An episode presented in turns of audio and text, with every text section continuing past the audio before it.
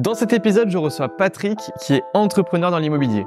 Avec la casquette travaux, expertise financière et immobilière, il nous partage dans le podcast sa vision du marché pour 2024, les opportunités d'investissement qu'il va y avoir, comment performer quand on est agent immobilier et bien évidemment son parcours. Je tiens bien sûr à remercier Blanc et Simon, son cofondateur, qui m'accompagnent encore dans cette belle aventure. Je vous laisse avec l'interview, bon visionnage.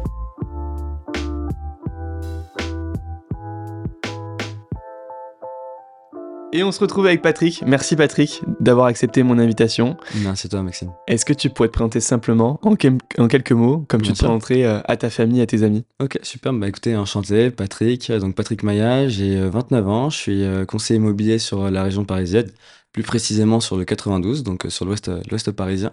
je vis actuellement sur, sur ma maison, d'accord? Donc mon secteur est Rueil, Nanterre, sur Rennes plutôt. Euh, secteur que je connais très bien de par mes différentes activités. Euh, donc voilà, j'étais un ancien auditeur financier et je pense qu'on aura l'opportunité d'en parler. Avec grand plaisir. Écoute, si on revient quelques années en arrière, est-ce que tu peux nous parler de ton enfance, ton éducation, ton rapport un petit peu euh, avec euh, l'ambition que tu pourrais avoir d'être conseiller immobilier après, qu'on comprenne bien qui tu es? Bien sûr. Alors, euh, écoute, moi, je suis issu d'une d'une famille d'immigrés, si on peut si on peut le dire, mais sachant que mes parents sont arrivés en France du coup en 90. Euh, donc euh, en venant en provenance du Portugal. Euh, donc j'ai j'ai grandi à Puto, ville dans laquelle j'ai passé 25 mes premières 25 années. Du coup, voilà, mais un peu dans le stéréotype portugais, si on peut se permettre de faire la blague. dans le sens où ma mère est femme de ménage, mon papa est, maçon. Il a créé sa société en, arrivant deux, trois ans après être arrivé en France. Okay. donc, société que j'ai eu l'occasion de, de, gérer pendant plusieurs années. Donc voilà, euh, très vite, euh, très vite, euh, j'ai mes parents étaient voilà dans, dans, dans le travail, dans le travail dur.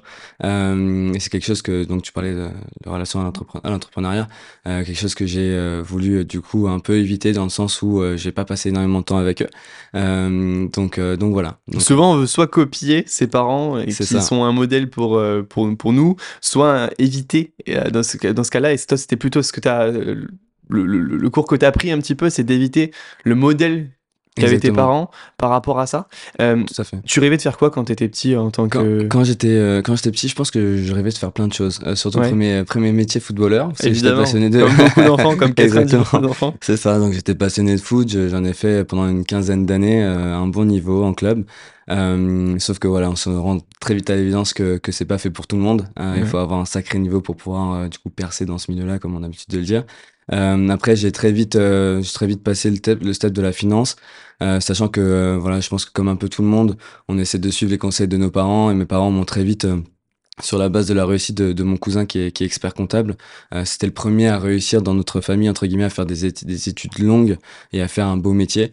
Euh, du coup, ils m'ont très vite euh, dit, voilà, tu, tu feras comme ton cousin, tu iras, tu iras faire de la finance, etc. Et donc, j'ai suivi naturellement ce, ce chemin-là.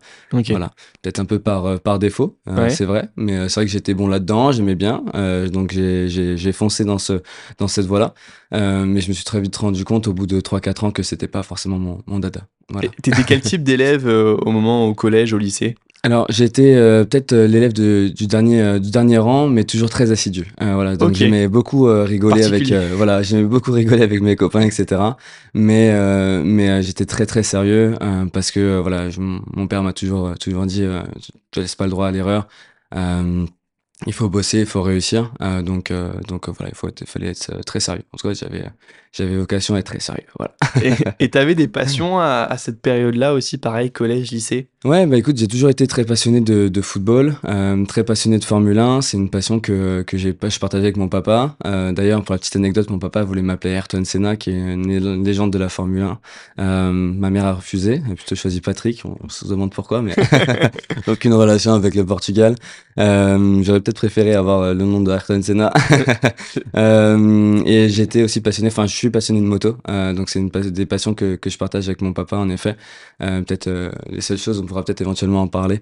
Mais c'est vrai que c'est le point commun que j'ai avec, avec lui, du fait qu'on a une relation très particulière due, due au travail. Voilà, ok, ça marche. À partir de quel moment dans, dans, ta scolarité, tu as su que c'était le secteur de la finance qui t'intéressait? Et qu'est-ce que tu as fait pour aller le plus loin possible dans, dans ce milieu-là? Ok, donc en, gros, j'ai à peu près 10 ans avec euh, avec mon cousin. Et euh, en fait, très vite, donc vers ses 25 ans, il a été du coup quasiment diplômé. Donc il, se, il, était déjà dans la profession. Et en fait, mes parents, dès, dès, dès ce jeune âge, j'avais à peu près 15 ans, m'ont dit voilà, tu vas faire, tu vas faire ça, c'est un très beau métier, etc. Et en effet, j'ai commencé à faire mes premiers stages dans la finance avec lui, euh, notamment. Euh, donc, euh, c'est à peu près là où j'ai donné, du coup, après, on va dire, le, lycée, où j'ai donné mon orientation en école de commerce et j'ai suivi, du coup, la, la voie financière. Voilà. D'abord en faisant mon bachelor, puis ensuite en faisant mon master mon master audit et conseil, donc euh, finance d'entreprise. Et ça t'a plu? C'est des études qui, euh, que tu as appréciées C'était de très longues études, euh, enfin bac plus 5, et ensuite j'avais enchaîné sur le diplôme d'expert comptable, mais c'était pas, pas vraiment mon truc, donc j'ai très vite abandonné. Mais, mais en effet, en effet c'était des études très intéressantes où j'adore tout ce qui est technique. Donc euh, je m'y plaisais bien. Après c'était juste euh, le, rythme après en cabinet euh, quand j'ai eu mon premier euh, mon premier job où j'ai vu que c'était extrêmement soutenu. tu bossais énormément. Je pouvais faire 70 entre 70 et 100 heures la semaine. et j'ai vite compris que travailler pour un patron et ne pas forcément avoir de reconnaissance à hauteur de, de ton implication n'était pas forcément quelque chose de fait fait pour moi. Voilà. Ok. T'avais quoi comme rapport? Parce que quand on est auditeur financier, quand on travaille dans cet écosystème là, on travaille j'imagine avec beaucoup d'entrepreneurs aussi. Euh, tu as quoi comme rapport avec l'entrepreneuriat? Mhm. Alors, tu as connu bah, le modèle de, tes parents, avec euh, ton papa qui était entrepreneur, en quelque sorte. Ça. Mais euh, là, tu rencontres aussi, j'imagine, d'autres typologies d'entrepreneurs. Bien sûr. Est-ce que tu as un mentor, tu as une personne qui t'inspire à ce moment-là?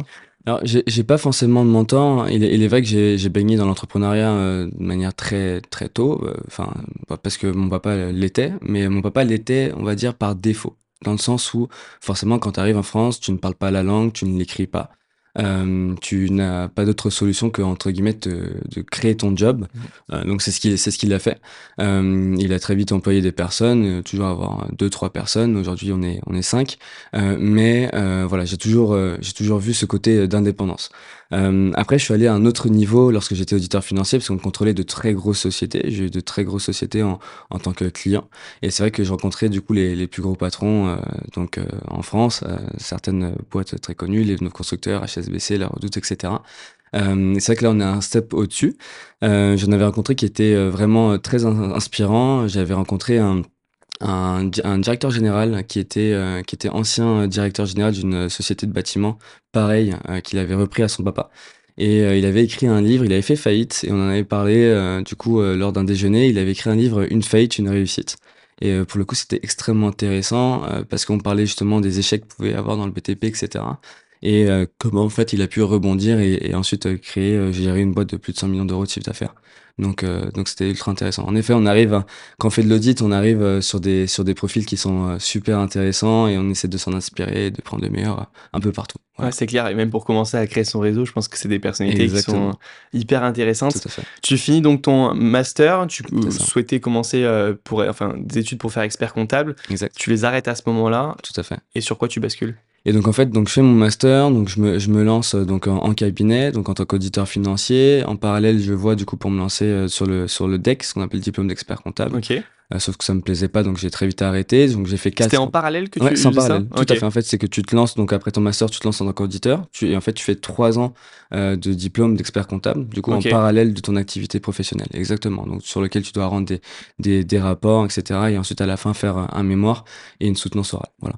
Euh, j'ai vu que c'était pas forcément fait pour moi, j'arrivais pas forcément à concilier euh, les deux parce que j'étais vraiment très impliqué dans mon activité professionnelle mmh. euh, que que j'adorais pour le coup. Euh, donc voilà, d'abord en tant que stagiaire, puis junior débutant, junior confirmé, senior, etc. et voilà, donc j'ai fait quatre ans dans ce dans ce domaine-là avant de du coup de quitter le gros cabinet dans lequel j'étais. On parle de généralement en audit on parle de top, enfin de Big Four. moi j'étais dans le cinquième cabinet mondial. Ah oui. Donc donc voilà et et ensuite j'ai j'ai arrêté pour reprendre la société de mon papa. Voilà. Ok. Génial. Quand tu reprends la société de ton père, euh, elle en est à quel niveau, à quel point? Et euh, c'est quoi le, deal qu'il y a avec lui pour euh, faire développer cette société? Alors, il n'y avait pas forcément de deal, euh, c'est juste que c'est quelque chose que j'avais du coup en tête euh, depuis euh, longtemps, parce que depuis, on va dire, depuis même le lycée, je travaillais déjà avec lui. Quand j'étais gamin, mes vacances scolaires, j'ai passé sur le chantier avec lui, etc. Donc voilà, j'avais déjà depuis longtemps. Toujours baigné dans le BTP. Voilà, exactement, cette petite culture du, du travail. donc, donc voilà, et ensuite, quand j'ai commencé du coup à travailler avec lui, c'était quelque chose que je voulais mettre en place, je voulais reprendre la société et vraiment la développer. donc le Covid est arrivé, d'accord, en mars 2020, euh, si je me trompe pas. Exactement. Euh, et en fait, donc ça a été, euh, pour moi, ça a été pour le coup quelque chose de plutôt pas mal parce que j'ai pu travailler sur trois mois d'analyse de la, de la société pour voir sur quel point je pouvais axer en fait mes, mon développement. donc j'ai commencé à faire des, un audit des charges, de là où on perdait de l'argent, un audit de, là où on, on en gagnait pas mal quelles étaient du coup les marges prises sur les chantiers, etc. Donc pour le coup vraiment une analyse approfondie de l'activité. Et ensuite, du coup, j'ai mis un plan de développement en place. Donc, euh, activer le réseau, activer euh, euh, les agents immobiliers, mettre un système d'apporteurs d'affaires en place, travailler un peu le marketing, relancer les, les, clients qui devaient de l'argent. Enfin voilà, parce que forcément, un artisan travaille énormément, mais n'a mmh. pas forcément le temps de, fait, de gérer sa société. Et donc, c'est quelque chose que j'ai très vite compris lorsque j'ai fait un état des lieux. Et donc, c'est vrai que là, pour le coup, mon activité financière m'a beaucoup aidé. Et c'est là que tu gagnes de l'argent finalement quand tu vois tous les, les, les retards de paiement que tu peux avoir, tout le développement que tu peux avoir sur une société comme ça qui fonctionne bien, qui a déjà des bons retours, etc. Euh, mais c'est hyper intéressant. Est-ce que tu peux creuser sur ça, tous les axes de développement que tu as mis en place avec ton père et surtout les résultats que vous avez obtenus? Oui, bien sûr. Alors en gros, euh, mon père, ça faisait à peu près 30 euh, ans qu'il avait son, que sa société. il a toujours été assez flat. pour le coup, il a, il a une société qui tourne très bien. Et c'est ça que je me suis dit, bah, quelqu'un qui a une société qui tourne très bien, on va dire, c'est de la récurrence. Donc forcément, on peut aller chercher beaucoup plus. Donc ce qui avait été fait, c'est que j'avais fait un audit de tout ce qui était charges, revenus, etc. Euh, voir comment on pouvait se permettre de marger plus, d'accord euh, Où est-ce qu'on gagnait, on perdait de l'argent. Et ensuite, euh, tout, tout ce qui est axe de développement par rapport au réseau. donc, qui, qui, qui connaît, enfin, quelles sont les personnes que connaît mon père, quelles sont les relations qu'il entretient, mm. comment on peut éventuellement développer ça. Euh, ensuite, je me suis dit, voilà, qui, qui est dans le monde du BTP de manière directe ou indirecte, donc notamment les agents immobiliers. Euh, Ensuite, euh, je me suis dit, voilà, est-ce qu'on pouvait, il y a pas un axe de marketing euh, à, à, à, travailler, donc notamment euh, site internet, réseaux sociaux. Souvent, dans, les, dans les personnes qui sont un peu plus anciennes, et qui ont l'âge un peu de, de, la génération de ton papa, ils n'ont pas pensé à tout ça. Le marketing, les réseaux sociaux, le site internet, c'est quelque chose pour eux qui vient après et qui pourtant aujourd'hui est primordial pour être connu un peu du grand public, trouver ses clients, etc. Alors, c'est que c'est même pas que ça vient après, c'est à des années-lumière. Ah ouais C'est vraiment à des années-lumière pour le coup pour certains.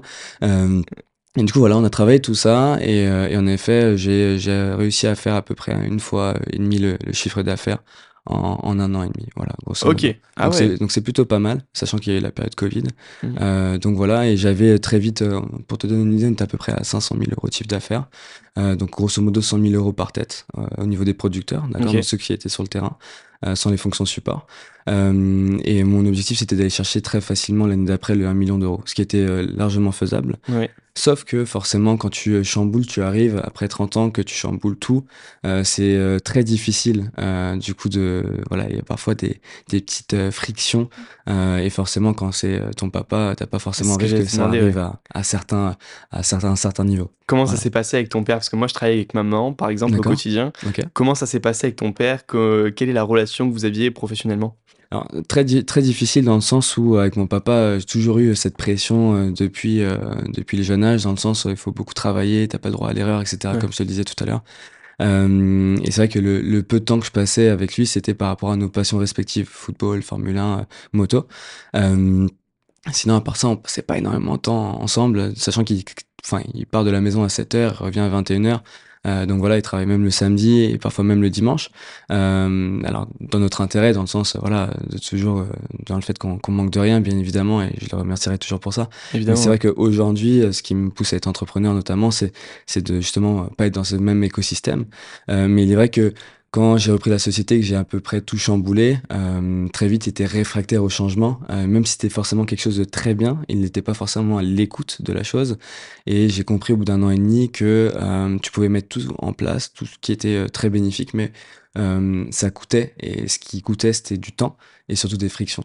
Euh, et t'as pas forcément envie d'être en mauvaise relation avec euh, avec ton père. Voilà. Ouais. Donc euh, parfois il faut faire voilà un step en, en arrière, un pas en arrière et se dire bah écoute c'est pas grave, pars sur notre activité et, euh, et voilà. Mais si quand même il a accepté que tu le rejoignes sur cette, euh, cette aventure-là, c'est qu'il voyait quand même un intérêt. Bien sûr. Il t'a écouté, j'imagine, pour pas mal de choses et Ouais. vous avez obtenu des, des bons résultats. Euh, c'est quoi les, les sujets sur lesquels euh, où t'as pas pu encore développer le plus et que aujourd'hui t'aimerais bien développer encore dans cette société? Euh, alors c'était souvent le, le cas de dire euh, savoir dire non, par exemple, sur Ouais. des chantiers où tu gagnes pas forcément d'argent, mais parce que c'est une connaissance, etc. Donc tu vas le faire. Sauf que la problématique c'est que à, à ne pas savoir dire non, parfois tu es très perdant. Voilà. Mm. Et euh, aussi il est habitué à donner des délais de paiement qui étaient trop importants euh, aux personnes, aux clients. Euh, et c'est ce qui te met en fait en galère de trésorerie. Et la trésorerie, on sait aujourd'hui, euh, comme on dit, cash, C'est le cash is king, voilà, c'est Ouais. le nerf de la guerre. Donc forcément, ça peut mettre en péril ton activité. Alors c'est ce que je lui dis, c'est que euh, quand je faisais les, les calculs de ratio, etc., c'est qu'on avait, il avait une énorme chance et qu'il avait une récurrence très importante. Mm. Voilà. Donc il avait des clients qui étaient extrêmement fidèles avec lesquels il travaillait depuis, depuis 25 ans. Euh, donc euh, ça, pour le coup, c'est c'est très cool pour une société. C'est une mine d'or, à vrai dire. Mais quand tu as ça, il faut aller chercher plus. Et euh, c'est la difficulté d'aller chercher plus et de- d'aller chercher différemment qui, qui posait problème en fait. Voilà. Euh, donc j'étais toujours bien sûr dans la fidélisation client, dans le fait de faire correctement les choses, mais de un peu sélectionner un peu le Mm. client avec qui tu travaillais et de faire euh, en sorte que ça soit rentable pour toi et que du coup on, on évolue sur un autre écosystème que celui qui existait. Mm. Euh, moi je voulais vraiment chercher le 1 million d'euros, puis le 2 millions d'euros de chiffre d'affaires par la croissance, développer les salariés, enfin l'équipe, la masse salariale, etc. Sauf que forcément développer la masse salariale veut dire une restructuration globale, créer éventuellement euh, des équipes avec des chefs de chantier, etc., faire des remontées, mettre des process en place. Et tout ça, euh, pour quelqu'un qui euh, n'a jamais eu l'habitude de le faire au bout de 30, 40 ans d'activité, ça peut être un peu stressant, ça peut faire peur. Voilà. Ok. Et euh, il, il a- voulu plutôt une croissance raisonnée et Exactement. euh, de mettre les choses en place les unes après les autres. Euh, hyper intéressant. En parallèle de ça, tu connais le métier d'agent immobilier Pas forcément. euh, c'est quand, quand est-ce que vient l'immobilier un petit peu dans ta vie? Ok, alors très bonne question. Alors moi, il faut savoir que j'ai commencé à investir euh, dès là, dès, ma, dès mes premiers salaires. Euh, premier investissement en 2017, puis après en 2018-2019. T'avais quel âge à ce moment-là? 2017, j'avais 23 ans. 23. Ouais, 23 ans. Euh, 23 ans, je fais un peu un premier aller-retour, un peu sans faire exprès à vrai dire. J'achète, voilà, je capitalise, on fait des De travaux. base, c'était pour faire une résidence principale? Ouais, c'est pour faire une résidence principale. Donc voilà, donc je fais des travaux, etc. Puis avec donc la société de mon papa. Puis on revend, donc euh, plus-value, euh, 20 000 euros à peu près. Donc euh, je me dis ah c'est pas mal. Euh, donc l'immobilier est intéressant. Donc on va peut-être répéter la chose. Ensuite résidence principale achetée sur une opportunité. J'étais en veille sur euh, le marché, sur les sites. Euh, et je vois un, bien qui, euh, qui décote pas mal au fur et à mesure au bout de six mois. Euh, et je me dis, ah, on, arrive à, on arrive sur des prix très intéressants. Donc, euh, donc j'arrive, je me positionne de manière très agressive, qui est aujourd'hui en fait ma résidence principale, euh, qui vaut à peu près dans les 270K euros, parce que j'ai vendu le même bien en fait à l'étage d'en dessous, à ce prix-là. Ok. Je sais qu'il est un peu moins bien que le mien, donc donc voilà, enfin au niveau au niveau de l'état actuel. Donc je sais que ça vaut au moins ça, et je l'ai acheté à peu près 210 000, euh, 215 000, 215 000. T'as fait combien d'euros de travaux? J'en ai fait 10. 10 000 10 000, ouais. Ouais, Ouais, donc c'est une va. belle affaire. Ouais, c'est une, plutôt belle affaire. Euh, et ensuite, du coup, construction en parallèle d'une d'une maison au Portugal, euh, donc euh, dans le nord, euh, d'où je suis originaire. Et euh, donc voilà, donc euh, investissement plutôt patrimoniaux de, de, de mon côté. Euh, J'aime ça, c'est c'est ma vision dans l'immobilier, d'accord, d'investir dans des dans des beaux endroits avec des beaux biens.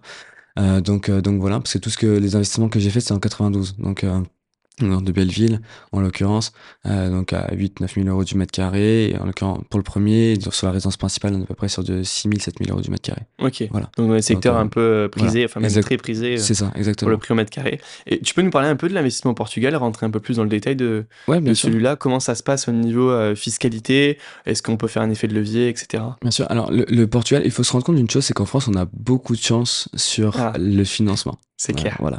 On n'en Euh, parle pas assez, mais en- c'est vrai. exactement, parce qu'on a une facilité à critiquer qui est très importante, mais on n'a pas forcément voilà, une facilité à, à mettre en avant les bons points. Au Portugal, euh, les taux déjà sont variables, d'accord Et euh, il faut mettre à peu près 20 à 30% d'apport. Ok. Donc sur des projets qui coûtent plus de 300, 400 000 euros, ça commence du coup à être assez important. Euh, donc voilà, donc ça c'est une première chose euh, à savoir, d'accord? Et lorsqu'on n'est pas résident euh, portugais, alors en l'occurrence moi j'avais un peu plus de facilité, sachant que j'ai une nationalité portugaise, mais lorsqu'on n'est pas résident portugais, l'apport est encore plus important que, les locaux, d'accord? Donc on avait euh, on avait eu un terrain, on a donc euh, juste à côté de mes grands-parents, on a construit une maison euh, dessus. donc c'est un secteur déjà que tu connaissais. Exactement, tout à fait. Exactement, secteur que je connaissais. En fait, on est on est à l'entrée du parc national du Gérès. alors c'est pas avec l'accent, mais c'est pas grave. c'est c'est donc au nord du Portugal, à peu près à 70 km de de, de Porto, qui est qui est la deuxième ville du pays. Et donc nous on est à Braga. Euh, donc voilà, voilà. donc euh, on a construit une maison à près de 280 mètres carrés, donc euh, quelque chose d'assez assez costaud. donc voilà, c'est un, un, but patrimonial pour pour la famille.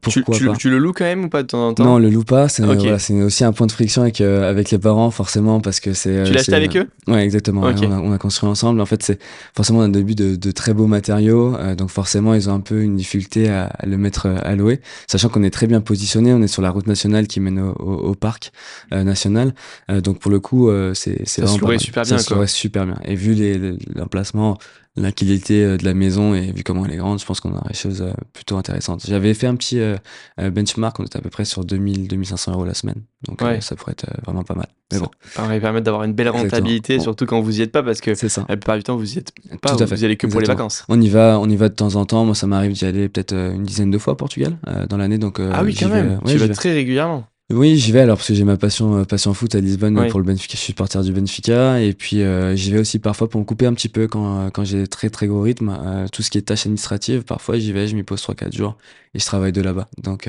donc voilà. Ça permet de totalement déconnecter, t'as as vu sur les montagnes et tout, donc c'est sympa. on va en parler, ça nous fait une belle transition pour parler de ce que tu fais aujourd'hui en tant qu'agent immobilier. Est-ce que tu peux nous, nous pitcher rapidement, même si on a bien compris, c'est quand même assez simple, mais ce que tu fais aujourd'hui en tant que conseiller immobilier, euh, toute la sphère, pourquoi IAD, etc. Ok. Donc en fait, euh, donc je te disais que lorsque lorsque j'ai développé la société de mon papa, euh, donc j'ai développé par les, par les agents immobiliers en partie. C'est un des, axes de, de développement. Euh, Forcément, c'est eux qui ont les biens rénovés, c'est eux qui ont les clients aussi en face. Tout et, euh, ils amènent une solution supplémentaire en ayant un contact euh, Tout qui soit dans le BTP. quoi. C'est exact, c'est exactement ça. Euh, et du coup, j'avais rencontré Anne-Marie Villard, qui est donc ma marraine IAD. donc, je lui passe le bonjour. D'ailleurs, c'est l'écoute le podcast. Elle se trouve actuellement au Portugal. donc, voilà. Elle, elle, a décidé d'aller développer le marché portugais. Euh, et en gros, euh, donc je discute énormément business euh, business avec elle et donc notamment sur cet axe de développement de ma société de bâtiment. Et en fait, au fur et à mesure, on voit que ça se passe super bien entre nous, super relation professionnelle. je la vois super bien fonctionner sur les réseaux et je me dis pourquoi pas. et en fait, jusqu'à maintenant, sur mes achats immobiliers, il y avait eu aucun agent immobilier qui m'avait transcendé. Euh, toujours quelqu'un de voilà quelqu'un il ouvrait la porte il se mettait sur son téléphone portable tu lui demandais les informations il te les donnait pas. Euh, c'était lent quelqu'un de pas réactif. J'avais cette image là et c'est vrai que je me suis dit en France on n'a pas forcément une bonne image de l'agent immobilier. Donc je me suis dit je vais essayer de redorer l'image et euh, d'avoir ce, bel accompagnement auprès des, clients. euh, et j'ai toujours du coup euh, milité en cette, euh, dans, dans, dans cette voie-là. Et en fait, sur un moment, j'en parle avec elle. Elle me dit, bah, écoute Patrick, euh, t'as la casquette financière, t'as la casquette BTP, et du coup, t'as une fibre commerciale qui est assez, assez intéressante. je te propose de rejoindre mon équipe. Et du coup, ça s'est fait. On a, on a énormément changé pendant 3-4 mois. Et puis, je l'ai rejoint du coup début d'année 2021. Voilà. Du coup, voilà. Donc ça s'est fait très naturellement, très vite, euh, et j'ai j'ai vite pris goût. Donc on comprend pourquoi des, c'est parce que du coup tu avais ta marraine qui était dans ce réseau-là. Exactement. Elle aurait été dans un autre réseau, tu aurais potentiellement euh, été dans, ce, dans notre réseau. Peut-être. Euh, Aujourd'hui, c'est quoi les avantages de Yadé par rapport à d'autres agences, enfin d'autres réseaux pardon, de mandataires, euh, et euh, versus aussi une agence potentielle que tu pourrais monter aujourd'hui avec tes compétences et tes niveaux de diplôme? Tu pourrais facilement demander la carte T et être seul et être 100% commissionné sur les honoraires que tu pourrais vendre. C'est une très bonne question. Alors, en, effet, j'aurais pu peut-être rejoindre notre réseau si ce n'était pas, si elle n'était pas chez IAD, mais elle m'avait également pitché IAD. D'accord? Donc, je trouve que c'est un, moi, je trouve que c'est un, un, très beau système. Euh, pas, enfin, aujourd'hui, IAD est une, est une carte française. Hein, c'est, je crois qu'elle estime à près 2 milliards d'euros. Euh, c'est un très beau modèle. Euh, donc en gros, IAD pourquoi et, et euh, pourquoi IAD plutôt qu'un autre réseau? Faut savoir qu'IAD c'est le plus gros réseau en France. On a à peu près 16 000 personnes, donc 16 000 conseillers. C'est le réseau numéro un. Ouais. ouais, tout à fait. Euh, donc c'est un gros gros réseau. Euh, on a on a du coup une ouverture sur l'international, donc le Portugal, l'Espagne, l'Italie, l'Angleterre, les États-Unis avec la Floride, le Mexique, l'Allemagne. Voilà, donc on a près présence sur 8-9 pays. Euh, donc moi j'ai toujours eu cette euh, ouverture internationale de par mon activité euh, d'audit et, et, et, et ma ma passion notamment une de mes passions qui est, qui est le voyage. Euh, donc je me suis dit que voilà si un jour je voulais travailler à l'international avec IAD c'était possible. Voilà d'accord. Euh, et aussi le système du MLM d'accord donc de développer ton ta propre équipe. Et j'ai toujours aimé manager euh, de part du coup euh, en audit ou quand j'étais senior j'avais du coup différentes équipes. Après avec la société de mon papa euh, donc j'avais cinq personnes que, que je gérais. Et puis là du coup c'est une opportunité qu'on a aussi avec IAD donc c'est IAD, IAD en fait c'est un modèle de MLM avec base sur l'immobilier. Voilà. Ok, et c'est quoi le MLM Est-ce que tu peux l'expliquer? Comment ça fonctionne chez Yadé? Bien sûr. Alors, en gros, c'est euh, on, on, a on est rémunéré sur euh, du coup cinq niveaux, d'accord? On est donc on est entre guillemets euh, parrain, grand parrain, etc. D'accord? Et en fait, on, développe, on développe ce qu'on appelle des fioles, d'accord? Et ces fioles peuvent eux-mêmes développer, d'accord? Et donc en fait, on est sur commissionné sur un sur cinq niveaux, d'accord? À hauteur de 7, 3, 7%, 3%, 1,5%, 0,5, 0,2, quelque chose. Voilà. Euh, okay. Peut-être que je me, je me trompe à 0,1 près, mais. Euh, ouais, on a compris. Du coup, c'est un, un pourcentage de la commission, donc des ventes immobilières que vont faire Exactement. les personnes que tu vas faire rentrer toi dans ton réseau. Exactement, tout à fait. Okay. Et donc ça, entre guillemets, ça rémunère le coaching qu'on leur apporte dans le sens où on les accompagne absolument sur tout, d'accord, de la création de leur, micro-entreprise, donc dès le début, jusqu'à des actions terrain, euh, donc des visites qu'on peut faire en commun, euh, voilà. Le donc ça rémunère l'investissement en temps que tu vas passer avec cette personne-là, à tout lui expliquer pour qu'elle aussi, elle vive de, de cette activité-là, qu'elle soit conseillère Exactement. immobilier, qu'elle puisse avoir des biens à la vente, etc. Tout à fait, exactement. Ok, ça. ça. marche. Est-ce que tu peux nous faire un petit point aussi sur le, le marché actuel? On a un marché ouais. qui est compliqué par rapport à, à, quand tu as commencé. Si je me rappelle plus la date, ça fait deux ans C'est ça, ça fait deux ans et demi, début 2021 que j'ai commencé. Début 2021, donc c'est deux ça. ans et demi. Euh, marché, il a beaucoup changé en Exactement. deux ans et demi. Ouais, il est un peu plus compliqué. Est-ce que tu peux nous faire ouais, un petit topo Bien sur sûr. le marché actuel et surtout comment tu l'appréhendes toi en tant que conseiller immobilier? Alors moi Maxime, j'adore le marché actuel. Je vais te dire pourquoi. Il est Génial, on est deux. il, est, il est particulier et en fait on était sur un marché qui était anormal pour le coup entre je dirais 2018 et 2022, à peu près jusqu'à septembre 2022. Euh, on était sur un marché qui était en plein essor, en plein développement. On a atteint les pics des 1,2 millions du coup de transactions en 2021 et 2022. Euh, donc c'était un marché qui était pour le coup très facile pour un agent IMO, où les bons et les mauvais performaient énormément. D'accord?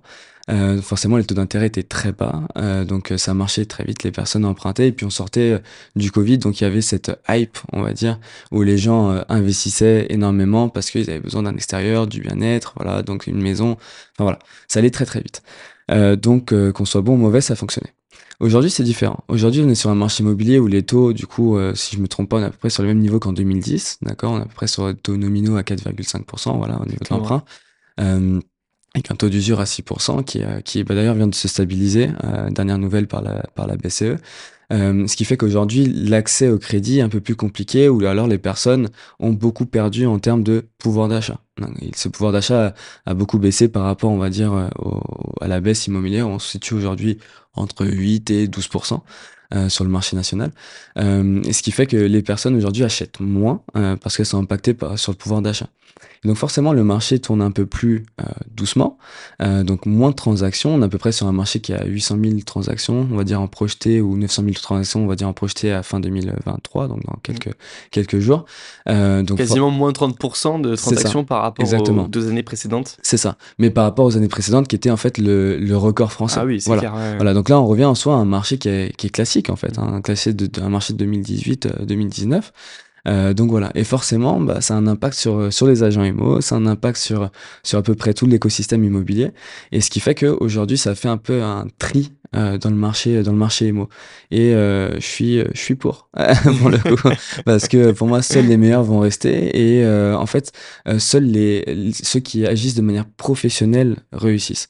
Euh, donc avant on, voilà on faisait visiter un peu n'importe qui euh, et ça marchait. Les personnes avaient leur crédit. Aujourd'hui on est obligé d'avoir une approche millimétrée et sur mesure. Et c'est ce que je pratique depuis moi le début euh, et ce qui en fait va marcher dans la dans la durée Voilà. Ok. C'est quoi un petit peu ton process euh, entre le moment où tu as un contact, on t'appelle pour te dire j'ai un bien à, à, vendre potentiellement dans cette rue-là, etc. Et le moment où tu rentres le mandat, tu fais visiter, acte authentique, etc. Est-ce que tu as un process un peu précis ouais. pour qu'on comprenne pour les gens qui veulent se lancer en tant que conseiller immobilier et un peu un exemple à faire? Bien sûr. Alors, pro process très simple. Moi, il faut savoir que je travaille que en recommandation. Euh, okay. donc, donc, pas de prospection. Non, je fais pas de prospection. J'ai jamais fait de prospection jusqu'à maintenant, ni euh, ce qu'on appelle la piste téléphonique ou alors de la prospection terrain. Oui.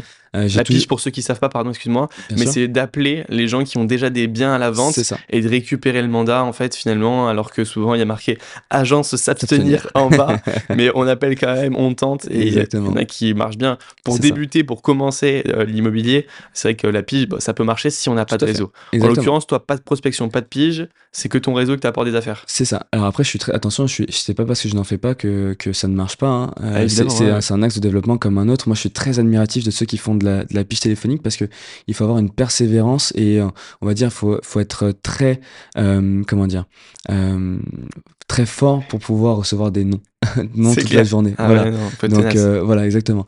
Donc euh, pour le coup, euh, pour le coup, c'est un axe de développement comme un autre. Et moi, j'ai choisi du coup de capitaliser sur ce que, sur lequel j'étais, j'étais bon, sur une de mes forces, qui était mon réseau, mon réseau d'investisseurs, mon réseau d'éditeurs financiers, mon réseau de la boîte de BTP de mon papa.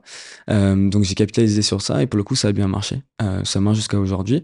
après, voilà, aujourd'hui, j'essaie de, j'essaie de travailler autre chose, donc notamment les réseaux sociaux, etc., pour avoir plus de leads justement parce qu'on est sur un marché qui est plus difficile, donc il faut maximiser les leads pour pouvoir convertir, parce qu'à l'époque, on va dire sur trois mandats que tu rentrais, tu pouvais faire une vente ou deux, et aujourd'hui, sur peut-être 6, 7, 8 mandats que tu vas rentrer, tu vas peut-être faire une vente. D'accord? Okay. Donc voilà, il faut maximiser ça et forcément multiplier les canaux hein, qui t'apportent du coup des, des leads. Euh, pour en revenir à ta, à ta question, en effet, j'ai un, j'ai un, j'ai un process qui est, qui est bien ficelé. Euh, donc, euh, donc j'ai par exemple un apporteur d'affaires qui m'apporte quelqu'un, un client, je fais une découverte vendeur, d'accord? Donc, on travaille sur la prise de mandat. S'il souhaite travailler en simple ou en exclu. Mm. Grosso modo, je travaille de manière très, très majoritaire en, en, en exclu. Je travaille à peu près 8, 8 mandats sur 10 euh, okay. en exclu. Euh, après, parfois, ça peut être des mandats simples, mais des, avec des, des, ce qu'on appelle des exclus morales. D'accord? Euh, Donc voilà, donc on travaille sur la prise de mandat, sur l'accompagnement, parce que des personnes n'y connaissent absolument rien en immobilier. C'est vrai que nous, on y voit, on voit tous les jours des investisseurs, des marchands de biens, ouais. euh, des personnes qui baignent dedans, euh, mais forcément, quelqu'un quelqu'un est extérieur à ça. forcément il a besoin d'un accompagnement sur mesure. Et donc, euh, voilà, j'explique absolument tout le process de vente au vendeur, d'accord? Comment ça se passe, etc. et comment je vais pouvoir l'aider.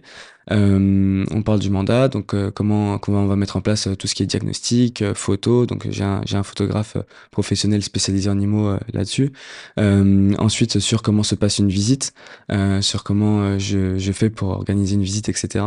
et ensuite, on passe sur tout ce qui est annonce, stratégie commerciale, euh, estimation, bien évidemment, qui, qui prend 4 à 5 heures et non pas 10 minutes à faire. et c'est pas le nombre de mètres carrés fois le prix au mètre carré euh, qui fait foi. Ah, tu tapes pas sur le meilleur argent euh, la non, rue et serait... tu fais le, un ça petit peu comme ça bien trop facile. Ah, donc, donc voilà, ça prend Puis tu vendrais rien surtout. donc C'est ça, exactement. Donc voilà, on essaie d'avoir vraiment une approche millimétrée. Et puis ensuite, voilà, on est sur la publication, on multiplie les canaux de publication et, et en fait, je capitalise sur le fait qu'il y a des, en soit, comme je te dis, 16 000. Donc forcément, sur un secteur, on arrive facilement à être 20, 30 personnes. Et donc voilà, on, on a très vite l'information de qu'est-ce qui est publié euh, le jour J. Okay. Euh, voilà, j'essaie de capitaliser là-dessus. Et ensuite, quand un acquéreur m'appelle, euh, pareil, découverte du projet d'achat, découverte en fait de, de, de, ses critères, de son financement. Évidemment. Voilà. Et très important aujourd'hui. Ouais, très très important. Et j'essaie de vraiment de, de ficeler ça, vraiment de, de mettre ça au carré. Et ensuite, on, on passe sur la présentation du bien, présentation exhaustive. Et donc comme ça, ça permet à ce que quand la personne arrive, il n'y ait pas de surprise, enfin de mauvaise surprise. Tu donc tu te déplaces voilà. pas pour rien, tu ne fais pas déplacer ça. aussi le client pour rien. Et... Tout à fait. Donc j'arrive très facilement okay. à passer euh, lors d'un premier rendez-vous une bonne heure et demie, deux heures avec un, un client vendeur. Ensuite, restitution d'estimation, une bonne heure également. Et ensuite, avec un client, à chaque fois un acquéreur, je passe 20, 20 minutes, 20, 30 minutes au téléphone pour être sûr de ce qu'on va faire par la suite. Voilà. Ok. Euh, comment tu arrives à te démarquer? Il y a beaucoup d'agents immobiliers. Mmh. Euh, J'imagine que c'est ton réseau qui t'apporte un contact, ouais. bah, c'est privilégié parce qu'il te connaît déjà, il sait comment tu travailles, etc. Bien Mais sûr. il a peut-être d'autres personnes dans son réseau qui sont aussi agents immobiliers, donc tu es ouais. potentiellement en concurrence avec d'autres personnes. Comment tu te démarques par rapport à eux? C'est quoi tes, les critères qui font qu'ils choisissent Patrick plutôt qu'un autre? Alors, c'est vrai que lorsque tu arrives déjà en recommandation, tu arrives en, en soi en position de force, dans le sens où, euh, voilà, j'ai été recommandé par quelqu'un de confiance. Donc, c'est vrai que ça aide. Euh, ensuite, il y a le fait de bien expliquer les choses qui aide énormément et le fait d'avoir un process bien ficelé et des explications claires qui aident. Et une chose très importante, qui est une qualité première à l'agent immobilier, c'est d'avoir de l'empathie et être à l'écoute. Et euh, ça, euh, si on est au niveau du temps très pressé avec un client, c'est sûr que ça ne marchera pas. Euh, si on va aller très très vite avec un client, ça ne marchera pas. Parce que parfois on fait face à des situations qui sont compliquées. Euh, là, par exemple, la semaine dernière, j'étais sur un rendez-vous, euh, une maman a perdu son fils. Donc elle se retrouve en fait dans le système qui est entre guillemets inverse, on va dire, au système classique. Euh, dans le sens, c'est elle qui hérite du bien de son fils. Euh, j'ai passé deux heures avec elle euh, parce que elle savait pas comment fonctionnait une succession, elle n'avait pas connaissance d'un notaire, elle savait absolument rien. Voilà. Euh, ce qui fait que là-dessus, tu es obligé de prendre du temps. Et, et d'avoir de l'empathie Voilà. pour la situation qui est quand même complexe. c'est ça. Son fils, ça n'arrive pas à tout le monde tous les jours et je Exactement. pense qu'elle doit être dans une, difficulté, une difficulté pardon, qui est compliquée émotionnellement. Tout à fait. Et en fait, euh, comme elle connaissait absolument rien, elle me dit vous êtes le premier agent immobilier à m'avoir présenté tout le système. Et, euh, et du coup, euh, quand elle me dit, euh, je, je comprends pas, ils ont pris combien de temps, enfin qu'est-ce qui a changé par rapport aux autres agents immo, ils m'ont dit bah ils sont passés un quart d'heure, 20 minutes. Ah ouais, Ils ont fait l'estimation, euh, Voilà. un peu d'eau Donc, mouillée et puis voilà quoi. moi ça m'a ça m'a un peu choqué à vrai dire, mais voilà, le, le temps qu'on prend, le fait d'être à l'écoute et le fait d'avoir de l'empathie fonctionne énormément. Et puis ensuite sur les, les explications claires qui sont données. Mm. Et si euh, les personnes voient que c'est c'est c'est clair, que ça correspond à leur projet, parce que selon les projets, tu ne vas pas travailler de la même manière. Ok. Voilà. Donc tu vas avoir, tu vas pas avoir les mêmes plans d'action, les mêmes plans de développement et les mêmes stratégies commerciales, d'accord? Et le même discours. Donc euh, donc voilà. Donc ça, il faut l'adapter et il faut vraiment être à l'écoute pour pouvoir l'adapter. Voilà. Ok. Ça c'est le secret. ouais. Il y a le, on a un marché aujourd'hui qui est, donc, comme tu disais, un petit peu en baisse, euh, qui est compliqué. J'ai l'impression que tout le monde est au courant, sauf les vendeurs, le marché est en baisse. Comment tu arrives à leur faire comprendre que le marché a un peu baissé et que s'ils veulent vendre leurs biens, Mhm. à ce moment-là, il faut s'adapter au prix du marché actuel? C'est très simple. Moi, sur mon estimation, lorsque je fais le rendu, on va dire à peu près sur une heure de, de présentation d'analyse, je passe un bon quart d'heure, voire 20 minutes, parfois même une demi-heure, si le, si le client est très intéressé, euh, sur le contexte actuel. Voilà. Donc, je lui présente par des chiffres, par des graphiques. Je j'hésite pas à prendre des articles, à prendre des, des, des analyses perso, euh, des analyses euh, faites par IAD, euh, voilà, tout ce qui est, en- entre guillemets, euh, en ma possession pour pouvoir leur expliquer comment fonctionne le système, le, enfin, le marché actuel. Euh, et j'arrive, j'essaie d'arriver au fait qu'il, par, que par lui-même, en fait, il trouve le prix qui correspond à son bien. Ok. Voilà. Donc, et ensuite, de l'amener en fait jusqu'à là. c'est ça. Et donc, j'essaie de l'amener jusque-là. Et en fait, euh, je, arrivé à la dernière page de mon estimation, je cache le prix et je dis voilà, par rapport à tout ce que je vous ai montré jusqu'à maintenant, sur la dernière heure, que pensez-vous du prix de votre bien? Et euh, généralement, on arrive à de bons résultats. Donc, c'est plutôt, plutôt cool. ok. Hyper intéressant comme approche. Voilà. J'avoue que je je l'avais pas eu en tête. euh, c'est une manière de faire qui est un peu particulière, mais forcément, j'ai dû la travailler bah, avec, euh, bah, tu vois, j'avais pas forcément cette manière de faire au Ouais. Euh, mais euh, que j'ai dû euh, retravailler, réadapter, euh, en montrant mon analyse, en montrant tout le travail que j'ai fait, que j'ai fait. Et parfois, il y en a qui sont surpris de se dire, ah, mais il y a autant de calculs, il y a autant d'analyses de fait. Parfois, je, je leur montre, voilà, j'ai eu tel compte rendu de tel collègue qui vend à 200 mètres de chez vous. Il a eu ça, ça, ça comme visite. Euh, voilà, voilà, on en est actuellement sur, sur, son, sur son bien.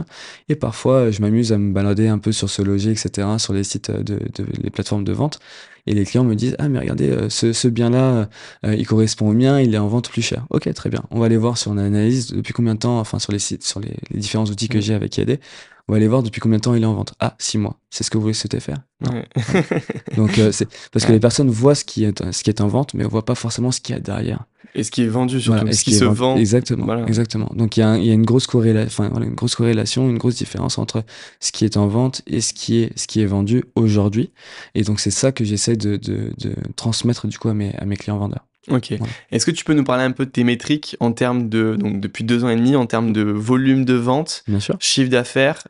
Comment ça se passe un petit peu à ce niveau-là? Alors pour le coup, euh, j'ai été très content quand j'ai commencé parce que euh, j'ai au bout de d'un mois, j'avais mes deux premiers mandats et euh, lorsque j'ai eu mes deux premiers mandats, deux semaines plus tard, alors le, la le premier mandat je l'ai vendu en trois jours, en un week-end. Euh, donc voilà, j'ai eu 14 visites. Je me suis dit, c'est ça l'immobilier, c'est génial.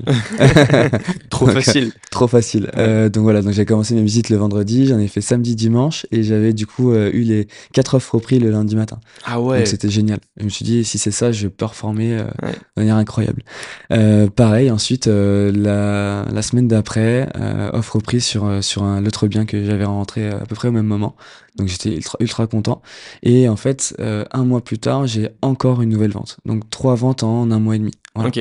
Euh, et j'avais, et en plus, la, la, pour la petite anecdote, c'était sur la même rue. Donc à 200 mètres d'écart, j'avais trois panneaux. Donc c'était pour le coup euh, super sympa au niveau visibilité. Et ça, ça m'a amené d'autres choses. Voilà. Euh, donc on va, j'ai tourné à peu près une quinzaine de ventes sur la première année et là sur la deuxième année à peu près pareil. Euh, sauf que on va dire il y a une augmentation de chiffre d'affaires de part du fait que j'ai visé un peu plus haut au niveau des biens et on va dire j'étais sur des biens peut-être sur une fourchette moyenne on va dire à 300 000 euh, qui a évolué vers à peu près 350 400 000 sur la deuxième année. Ok. Grosso modo, j'ai fait à peu près 100 000 euros la première année et à peu près un peu plus de 120 000 euros sur la deuxième année. Voilà. Ok, donc, c'est ultra correct. Donc euh, c'est ultra correct, euh, sans oublier que à côté j'ai investi, à côté j'ai la société de bâtiment, donc euh, ça prend mine de rien, mine de temps, enfin mine de rien pas mal de temps. Mm. donc faut pouvoir être capable de gérer toutes ces activités là. et puis je m'intéresse énormément à l'activité immobilière dans le sens de faire des séminaires, des conférences, etc. Des podcasts. des podcasts. bon, c'est ton premier. exactement, c'est mon premier. J'en ai fait un déjà avec Emeline, oui, qui était passé en podcast. Voilà, aussi. exactement, qui était passé avec en podcast, Réanimo sur sur les réseaux. Euh, J'en ai fait un pour sa formation, mais là en effet c'est différent. Dans le cadre, hors de cadre de formation, c'est mon premier, tout à fait. Génial. Euh, donc voilà, donc en effet, en effet, de, de, beaux chiffres pour deux premières années. mais euh, j'ai pour ambition de, de, développer bien plus et normalement là sur euh, les premiers mois je suis quasiment déjà à ce que j'ai fait sur sur les deux premières années ah ouais, ok. Donc, euh, Donc voilà. c'est qu'est-ce que tu vas mettre en place finalement pour atteindre les objectifs, euh, des objectifs supplémentaires? C'est quoi les objectifs que tu t'es fixés? Bien sûr. Alors, je, je, me suis rendu compte que du coup, de par mon réseau, du coup, de par mon entourage, etc., ouais. j'avais un panier moyen, donc euh, à peu près de l'ordre de 4, 350 000 euros, 400 000 euros à peu près, euh, voire un peu moins sur les biens qui sont convertis, on va dire, en vente. Euh, et en fait, je, suis pas forcément très réseaux sociaux okay. de base. Euh, j'ai appris avec le temps à, à le développer. Euh, et là, je vais vraiment essayer de professionnaliser ça, euh, de le développer. Euh, D'ailleurs, j'ai Emeline qui me, qui, qui me, qui me force à ça, qui me motive sur ça parce qu'elle a bien raison. Sociaux. elle a bien raison en effet, et je la remercie pour ça. Et en fait, je travaille, je travaille là-dessus, du coup, pas mal. donc, il y a de, de, belles choses à venir. et ensuite, faire, mettre des systèmes de, de prospection un peu automatisés là-dessus, de par, de par mon réseau. donc entre guillemets, que ce soit vraiment mon réseau qui prospecte pour moi. Euh, sur on va dire euh, sur un réseau d'apporteurs d'affaires encore bien plus important que celui que j'ai actuellement en place. Voilà, okay. parce que jusqu'à maintenant euh, c'est ça venait très facilement à moi et aujourd'hui je vais vraiment le travailler. Voilà. Faire en sorte que que ça fonctionne vraiment euh, de manière ça venait un peu tout seul et aujourd'hui il faut que tu vas les solliciter pour que ça vienne encore plus ça rapidement plus facilement qu'ils pensent directement à toi à parce que pour le coup sans faire de prospection c'est quand on rapporte le, le ratio gain effort ah ouais, c'est très beau chiffre J'allais te demander, c'est quoi ton rythme finalement sur une semaine entre toutes tes activités, donc d'investisseur locatif, euh, ton rythme avec la boîte de BTP, etc. C'est quoi la semaine type, même si c'est une question que je, je déteste moi euh, répondre parce qu'il n'y a pas de semaine type exactement, mais qu'on se donne un peu un ordre d'idée. Euh, déjà, alors déjà, je travaille 6 jours sur 7, donc du lundi au samedi, okay. parfois même le dimanche, ça m'arrive vraiment sur les périodes de gros rush. Euh, si vraiment par exemple il y a des visites à faire ou quoi le dimanche, je le fais. Euh, donc voilà. Il euh, n'y a pas forcément, comme tu disais, il n'y a pas forcément de semaine type et j'ai pas la sensation de travailler parce que c'est vraiment ma passion pour le coup. Euh, et j'ai une phrase que j'aime bien utiliser, c'est que je travaille en vivant et je vis en travaillant. Okay. Euh, donc euh, donc voilà. Euh, mais oui, j'essaie de consacrer, on va dire, au moins une journée à la société de BTP sur les gros points. donc avec, notamment avec mon frère qui qui lui gère actuellement. Euh, donc voilà. Et ensuite, euh, cinq, cinq, bonnes journées du coup euh, à l'activité IAD. Voilà. ce mine de rien, ça prend beaucoup de temps. On a mine de rien pas mal d'administratifs dessus. donc, donc voilà, tout ce qui est mandat, retour retour de visite, euh, certains rapports qu'on est obligé de faire au notaire, euh, ou euh, parfois j'aide même mes clients sur des montages. Euh, j'adore les accompagner là-dessus parce que j'ai la casquette financière, donc donc voilà, donc je discute beaucoup avec eux là-dessus. et donc voilà, tu, tu disais qu'est-ce quelle est la différence aussi par rapport à d'autres? C'est cette différence-là, c'est le fait que j'arrive très facilement du coup à les conseiller au niveau financier sur une stratégie d'investissement. j'arrive, enfin en leur donnant les billes, hein, parce que je me permets pas de, de leur dire mmh. là il faut faire ça, faut faire ci. sur les travaux aussi, donc s'il y a une problématique travaux j'arrive très facilement à les accompagner là-dessus, en apportant des, devis euh, factuels, en proposant de faire les travaux également avec euh, la société euh, de BTP. donc c'est ce qui fait que j'ai un écosystème en place qui fait que je suis polyvalent et je réponds quasiment à toutes les demandes. Voilà. Donc même avec mes partenaires externes. Euh, donc euh, donc c'est pour ça que ça va. C'est une, une, offre complète entre guillemets que j'essaie de mettre en place. Ok. voilà. Mais il n'y a pas de pour revenir à ta question, il n'y a pas de semaine type. Non. voilà. C'est. Mais en tout cas, il y a beaucoup de travail. Il y a énormément de travail. mais aujourd'hui, c'est quand même principalement sur le métier d'agent immobilier ouais, complètement. que tu te focuses. Quoi. C'est quoi 70%, 80% de ton temps? Ouais, bien 70%. Ouais, tout à fait. Et j'essaie toujours de rester en veille sur sur l'investissement que j'avais mis un peu de côté en 2020-2021. J'avais été un peu frustré par rapport à ça. Tu sais que quand tu es indépendant entrepreneur. Mm. Euh, c'est plus difficile d'emprunter. il faut c'est plus difficile d'emprunter, il faut avoir des certains bilans. J'ai quand même réussi à d'emprunter pour la dernière acquisition euh, là faite en, en 2023 avec euh, deux ans de bilan. Donc pour le coup c'est c'est plutôt rare, mm, mais c'est une très bonne chose, une très belle affaire. Donc forcément c'est pour ça que j'ai j'ai aussi réussi. On pourra en parler si tu le souhaites. Euh, mais, mais voilà, et là je suis de retour, on va dire, dans l'investissement, donc c'est une bonne chose. Donc je suis aussi pas mal en veille, j'essaie de faire certaines visites perso euh, et, euh, et, de voir euh, quelles sont les opportunités sur lesquelles on peut se positionner. Ouais. Ok, mais ce que j'ai te demandé, c'est quoi les opérations un peu futures que tu vois toi dans ton dans l'investissement locatif? Qu'est-ce que tu recherches? Mmh.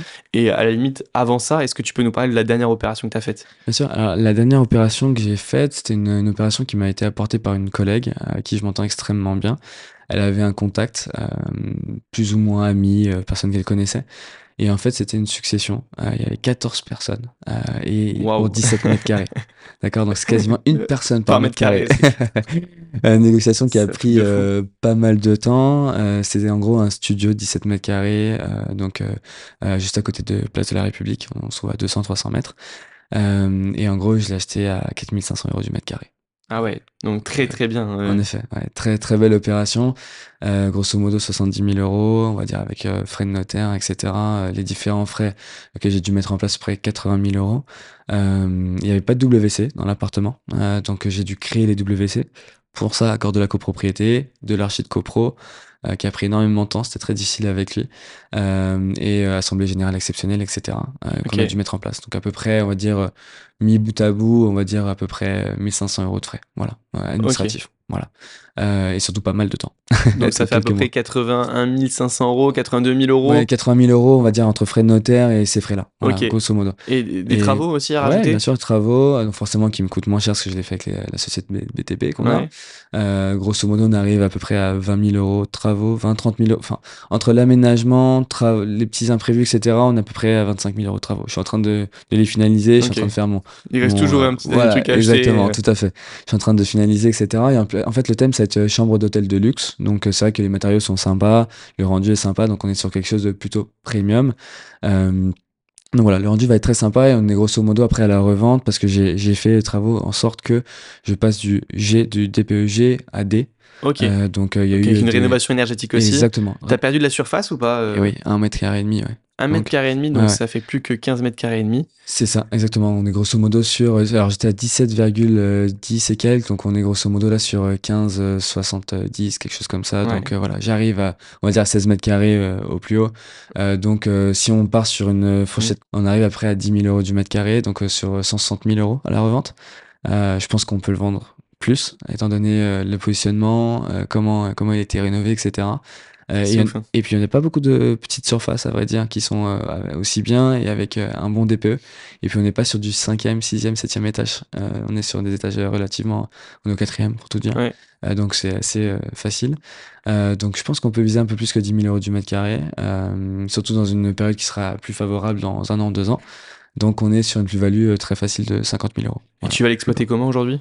Euh, location, location longue durée. Voilà. Euh, C'est un ami d'ailleurs que je mets à l'intérieur, euh, qui, qui sera mon locataire. Euh, il m'avait proposé, donc je lui dis pourquoi pas. Voilà. Ok. Donc tu vois, je, je suis pas forcément dans l'optimisation Oui, parce que tu pourrais euh, l'exploiter en location courte durée potentiellement. Alors c'est difficile à Paris, il y a des... Euh, Avec les lois de compensation, etc. Bon, il y a toujours des manières de s'en sortir aujourd'hui, mais en effet c'est plutôt compliqué. Euh, mais je suis pas forcément dans l'optimisation, vraiment dans la maximisation du, cash flow. Déjà que je suis en cash flow positif, à Paris c'est extrêmement rare. clair. Quand je vois les investisseurs qu'on a nous et que nous disent on investit à Paris à 1,5, 2%, on se dit mais, mais, qu'est-ce qu'ils font? Donc c'est pour ça, mais, mais voilà, je, je préfère, il est lui-même investisseur. Euh, donc euh, pour le coup, il va prendre soin du logement. Euh, donc voilà, je dors, je dors tranquille. Et ça, pour moi, c'est important dans l'immobilier. C'est ma vision de l'immobilier. Peut-être pas partagée par tout le monde, en effet, par ceux qui essaient d'optimiser le, le, cash flow à foison. je respecte et c'est une, une, une, une, des manières de faire qui est très intéressante aussi. Mais voilà, moi, c'est la mienne. Voilà. Ok, super. Écoute, qu'est-ce qu'on peut te souhaiter un petit peu là pour, pour développer toutes tes activités? C'est où tu te vois dans, dans 5-10 ans, entre guillemets? Eh ben écoute, qu'est-ce qu'on peut me souhaiter? Beaucoup de chiffres? euh, beaucoup de chiffres, non, mais alors, euh, c'est vrai que l'entrepreneuriat, pour moi, c'est aussi euh, une. Enfin, ma manière de voir, c'est aussi de prendre énormément de plaisir à y arriver, à, à concrétiser tes objectifs euh, et d'y vivre. Alors, moi, je suis plutôt dans le travail intelligemment que plutôt dans le travail dur pour, pour gagner beaucoup. Donc voilà, de mettre des systèmes en place, euh, que, que, que, ça soit automatisé, que ça fonctionne bien. Euh, et, et, moi, j'ambitionne d'avoir une très belle équipe au sein d'IAD. On, est, on était six, on est perdu, voilà, en toute, en toute honnêteté, j'ai perdu deux, deux personnes. On est aujourd'hui quatre, bientôt la cinquième personne, normalement, dans, dans un mois et demi. Euh, donc voilà, d'avoir une très belle équipe, de me développer l'international. Et pourquoi pas, euh, comme je te disais, pourquoi pas, enfin, pourquoi aider par rapport à notre réseau, c'est que tu as aussi l'opportunité de, de, développer un pays. Pourquoi pas prendre la tête un jour d'un pays, euh, le Portugal éventuellement, vu que c'est mon pays d'origine.